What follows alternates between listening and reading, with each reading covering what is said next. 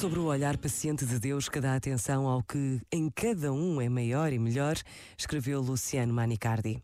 A paciência é o olhar generoso de Deus fixo no homem, olhar que não se detém nos detalhes, no acidente de percurso, que não considera o pecado definitivo, mas que o coloca no contexto de todo o caminho existencial que o homem é chamado a percorrer. Este momento está disponível em podcast no site e na app.